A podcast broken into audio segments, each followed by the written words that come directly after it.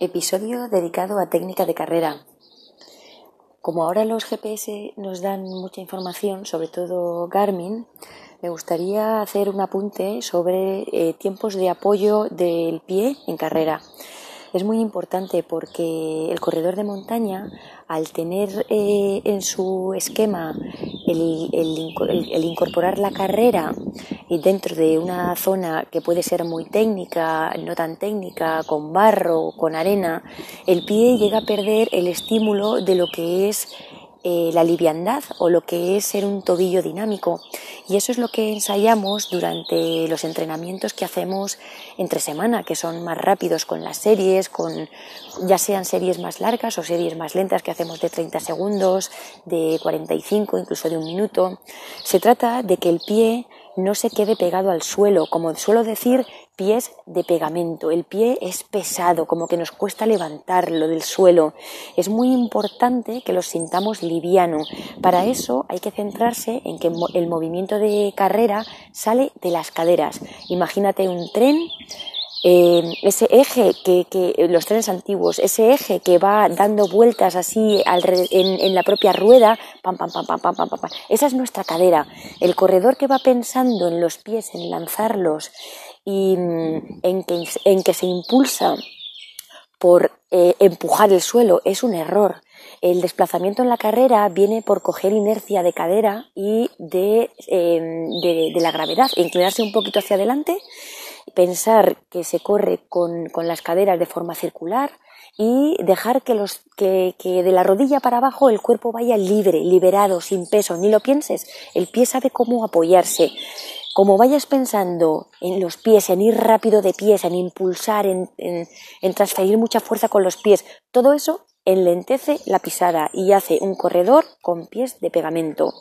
Otro aspecto muy importante por lo que el corredor de montaña puede hacerse eh, pies de pegamento es porque las zapatillas con las que corremos, con las que competimos, son bastante pesadas. Entonces, al tener ese, ese peso colgando, eh, eh, inconscientemente lo vamos notando y ese peso extra eh, al final es como si llevásemos una pequeña mancuerna ahí. ¿Cuál es mi recomendación? Hacer contrastes de calzado. Cuando mm, busquemos entrenamientos rápidos, tener una zapatilla ligera, voladora, mucho más aerodinámica, y cuando hagamos los entrenamientos de montaña, aunque sea una zapatilla más pesada, pero el cerebro no pierde el archivo durante la semana, que es muy importante. Pero si siempre entrenamos con las botrancas de montaña, al final el tobillo se queda con ese registro de pesadez y no se lo cambiamos, ¿vale? Ejercicio, contraste con zapatillas ligeras y pesadas, contrastes entre descalzo y no descalzo, contraste entre los que tenéis alguna zapatilla así minimalista que, que siempre me preguntáis, bueno, pero la utilizo con cuidado. Se puede utilizar en determinadas partes del entrenamiento para crear esta conciencia, pero no hagáis tampoco entrenamientos eh, de series muy muy intensas o de carrera continua que sobrepase los 50 minutos, porque también puede llegar a sobrecargar mucho los tendones. Se trata de utilizarlo como, como utilizaríamos un cinturón lastrado en momentos determinados para quitar peso al corredor, ¿vale?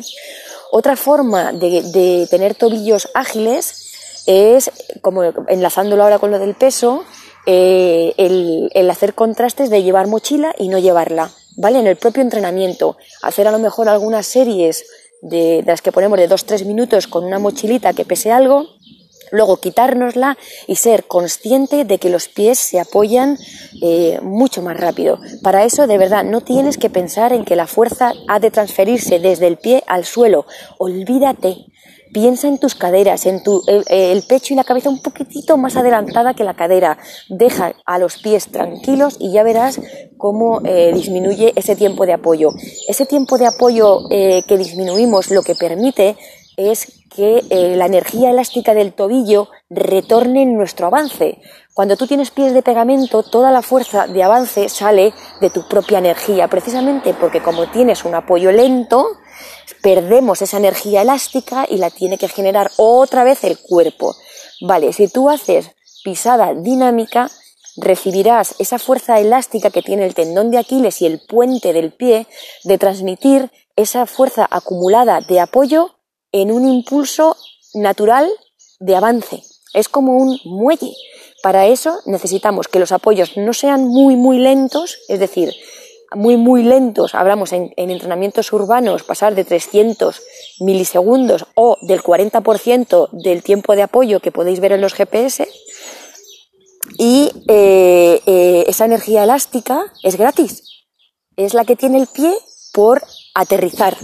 El tendón de Aquiles se elonga, el puente se, se, queda plano y en el momento en que, en que, el pie empieza a separarse del suelo hace como un muelle, hace el puente se encoge, el tendón de Aquiles se encoge de forma automática y de, de forma gratuita, entre comillas, está regalando ese extra. Pero ¿qué ocurre?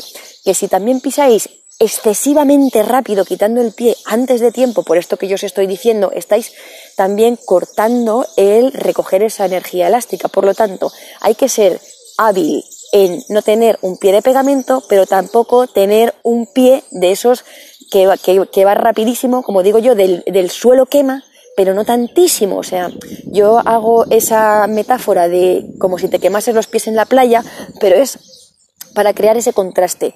Pero lo que buscamos es que no sea de pegamento, que tampoco sea de pisar esa arena que quema o ese fuego, sino una cosa que vosotros notéis que da dinamismo, ¿vale? Que el peso va, perdón, que los tobillos van bien liberados, ¿vale?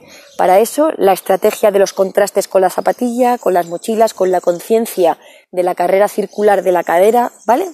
Y podéis poneros en pantalla eh, el, eh, en una de las ventanitas el tiempo de apoyo, que también os puede ayudar. Bueno, pues esta, esta pequeñita mm, dosis técnica espero que os resulte útil, que muchos de vosotros la tenéis totalmente integrada, pero no viene mal trabajarlo. Ya sabéis que la técnica no se tiene siempre ni de por vida, es algo que hay que estar trabajando constantemente. Pam, pam, pam, pam, pam, pam. Unos días una cosa, otros días otra. Y otro, unas vacaciones, no se piensa en nada. Pero siempre hay que estar enganchado o enganchada con alguna cosita técnica, ¿vale? Bueno, pues espero que os resulte de ayuda y nos vemos en otro capítulo de técnica de entrenamiento o de pensamiento. Adiós.